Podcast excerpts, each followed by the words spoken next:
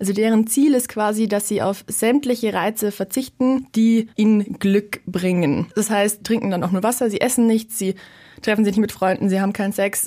M94 5 to go. So ist der Eibacker. Na, zum Gleichern.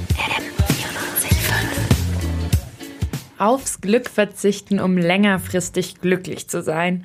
Das klingt irgendwie so ein bisschen sinnlos, aber es soll tatsächlich mit dem sogenannten Dopaminfasten funktionieren.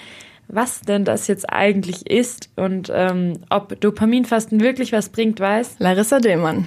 Ich bin Nicole Albrecht. Larissa, ähm, erste Frage, was ist denn jetzt dieses Dopaminfasten? Also die Grundidee stammt von einem Psychologen in den USA, der Dr. Cameron Sepper. Und zwar geht er davon aus, dass wir übersättigt sind an Dopamin. Jetzt gehen wir erstmal nochmal von dem Namen weg. Also eigentlich sagt er quasi, dass wir von Reizen überflutet werden und dass es ganz gut wäre, einfach mal, wenn man zum Beispiel so ein ungesundes Verhalten hat, dass ich wahnsinnig viel auf Social Media bin und einfach überflutet bin von Nachrichten, dass ich dann hingehe und sage, ich verzichte jetzt mal eine bestimmte Anzahl an Stunden am Tag darauf und bin dann langfristig glücklicher. Okay, also das macht auf jeden Fall Sinn, weil man sich dann auch ja drauf freut und dann, wenn man Ja, es genau. wieder hat, dann hat man es wieder und ist glücklich. ähm, Und genießt es dann vielleicht auch mehr als davor. ja, das stimmt, weil davor ist ja, mein Gott, ich schaue halt immer drauf und who cares? Ja. Es gehört halt irgendwie so als Gewohnheit zum Tagesablauf dazu. Ganz genau. Aber ähm, jetzt mal abgesehen von dem, dass es funktioniert, wieso heißt das ganze Dopaminfasten und was hat das mit Dopamin überhaupt erstmal zu tun? Ja, genau. Also Dopamin prinzipiell ist, ich würde mal sagen, in unserem Belohnungssystem involviert. Ist aber ein bisschen missverständlich. Das führt eigentlich nicht selbst zum Glück. Aber äh, ich habe mir auch schwer getan, die Frage zu beantworten. Deswegen habe ich mit Jenke Jansen geredet. Die forscht genau zu dem Thema Dopamin an der Universität Leipzig. In Allgemeinheit wird Dopamin ausgeschüttet, wenn wir zum Beispiel unerwartet eine Belohnung erfahren oder wenn wir etwas bemerken, das uns an eine Belohnung erinnert. Zum Beispiel den Geruch von leckerem Essen oder die äh, bekannte Social-Media-Meldungen. Und naja, die Idee ist, dass äh, Dopamin uns eigentlich so motiviert, dass wir auch uns Mühe machen, um diese gute Sachen oder die Belohnungen zu erhalten. Genau, also es wird quasi ausgeschüttet, wenn eine Belohnung in Sicht ist, beziehungsweise es motiviert uns dann, diese Belohnung zu zu, kriegen. zu erreichen, dass Genau. man sozusagen eher ein Motivationshormon als jetzt unbedingt ein Glückshormon. Kann uns das äh, Hormon, also Dopamin, trotzdem wirklich glücklich machen? Ich würde mal sagen, das ist noch nicht ganz fertig gedacht. Also das ist so der Anfang des Prozesses. Und wie das Ganze weitergeht, dafür habe ich mit Herrn Volker Busch geredet. Das ist ein Facharzt der Neurologie und der Psychiatrie in Regensburg.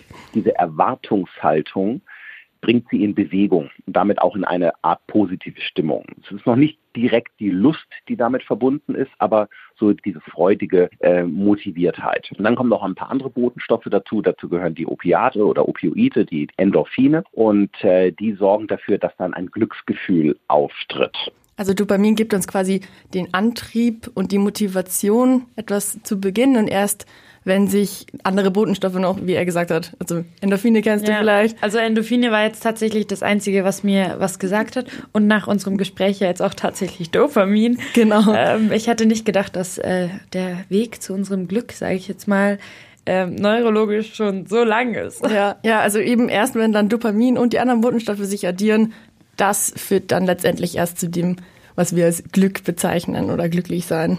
Okay, aber an sich, glücklich sein ist doch eigentlich das Ziel des Ganzen.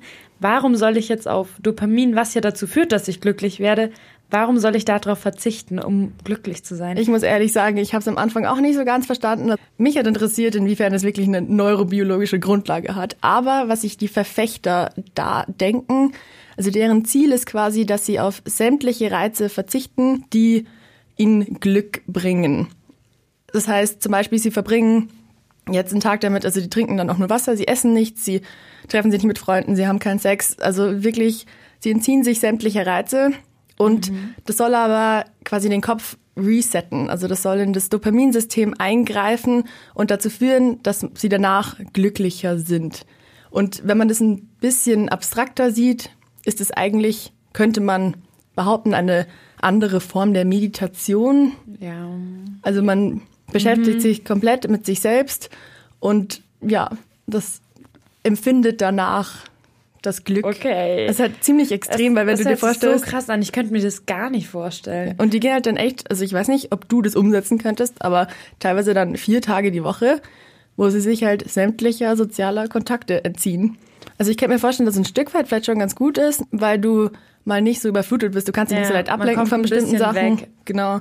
Also gerade zum Beispiel, wenn du eben eine Motivation hast, dann ist oft das Problem, dass du quasi von anderen Reizen wieder abgelenkt wirst. Und dann dieser das Prozess, den wir eben hatten, dass, dass es dann zum Glück kommt, dass das quasi nicht stattfindet. Also ich glaube, so ein gewisses Maß ist schon was dran, aber es ist halt schon ganz schön extrem. Das auf jeden Fall. Okay, auch wenn ich jetzt sage, ich, ich verzichte auf das Ganze und würde es hinkriegen, mich von diesen ganzen Reizen so ein bisschen fernzuhalten, funktioniert das denn überhaupt? Ja, da habe ich nochmal mit Herrn Busch geredet. Und zwar ist Dopamin nicht nur für das Glück zuständig. Das hat noch ganz viele andere wichtige Aufgaben. Deswegen sollte man da eingreifen können, birgt es auch gewisse Gefahren. Das ist ein so wichtiges Hormon und die Andockstellen für Dopamin, diese Rezeptoren sind ebenfalls so wichtig für den Körper. Und wenn wir das Dopamin nicht hätten, wenn wir Andockstellen nicht hätten, wenn wir das ganze System irgendwie herauspopeln würden aus dem Gehirn, dann würden sie gar nichts machen. Sie würden in der Ecke kauern und würden letztendlich jämmerlich zugrunde gehen. Und sie können es nicht selektiv durch Handyverzicht in irgendeiner Weise herunterfahren. Und deswegen ist diese Überlegung ein schöner Gedanke, aber es lässt sich nicht so einfach austricksen. Also wie er auch sagt, man kann da nicht so direkt eingreifen in dieses Dopaminsystem und es hat auch einen guten Grund. Also ich bin ganz froh, dass wir das nicht so einfach können, weil du ja tatsächlich nicht mehr richtig lebensfähig bist auf eine glückliche Art und Weise. Ja, ich glaube auch, wenn man es nicht so extrem anschaut, also wenn du jetzt zum Beispiel sagst, keine Ahnung, du bist unfassbar viel auf Social Media unterwegs und ja, du möchtest jetzt einfach mal ein paar Stunden am Tag oder zum Beispiel vorm Schlafengehen nicht mehr auf Instagram schauen oder Hab auf Facebook oder. WhatsApp oder was auch immer. Und ich glaube, dann Ja. kann das voll was bringen, dass du einfach ein bisschen abschalten kannst und über deinen Tag nach, nachdenken kannst und in gewisser Weise, wenn man das Wort resetten hernehmen mag, so ein bisschen zu dir selbst kommen kannst. Ja. Aber wirklich auf neurobiologische Art und Weise irgendein System resetten, das ist schon sehr gewagt, dieser Ansatz. Und da habe ich auch nochmal mit Herrn Busch drüber geredet, wie er so diese Idee findet. etwas herunterzuschrauben und auf das Wesentliche zu reduzieren, hilft einem in der Tat im Leben auch wieder den Blick oder den Fokus für das zurückzugewinnen, was wirklich wichtig ist. Aber Sie brauchen nicht denken, dass Dopaminrezeptoren abgebaut werden und dass die dann wieder wie ein Neustart eines Rechners hochfahren und sie sind dann innerlich gereinigt äh, und sie können danach äh, mit dem alten Verhalten so weitermachen wie bisher. Das funktioniert leider so nicht. Ich würde sagen, so das Fasten in Anführungszeichen von bestimmten Gewohnheiten, das ist aus psychologischer Sicht, wenn es in Maßen ist, bestimmt Ja, sinnvoll, absolut. aber physiologisch so nicht umsetzbar. Ja, ich würde es dann zumindest nicht Dopaminfasten eigentlich nennen, wenn man jetzt sagt, oh Gott, Ganz genau. mir fällt gerade kein spontan guter anderer Name ein. Ah, Der Name ist auf jeden Fall sehr missverständlich. Absolut. Ungesunde Lebensgewohnheiten fasten. Ja, wunderbar. Nicht ganz so catchy vielleicht? Ja, das stimmt. Wir brauchen eine catchyere Lösung. Vielleicht dafür. geht's auf Englisch besser. Äh, ähm, okay, mein Englisch. Ähm. Aber genau Naja, doch. da, da überlegen wir mal wann anders, würde ich sagen. Also wir halten fest, wir brauchen Dopamin. Und das ist eine gute Sache, auf die man nicht verzichten muss. M94 5 to go.